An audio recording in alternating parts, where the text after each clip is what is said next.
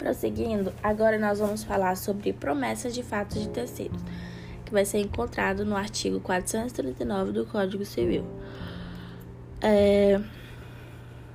Fato de que uma pessoa se compromete com outra a obter o consentimento de uma terceira pessoa na condução de um contrato sem ter recebido pre premilamente o consentimento dessa última pessoa para a conclusão.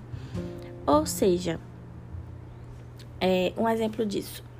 Eu tenho uma dívida com uma pessoa chamada Bianca. Eu falo, Bianca, Leonardo está me devendo. Então, para acertar as contas com você, Leonardo vai pagar você. Sendo que Leonardo nem me falou que se poderia ou não pagar.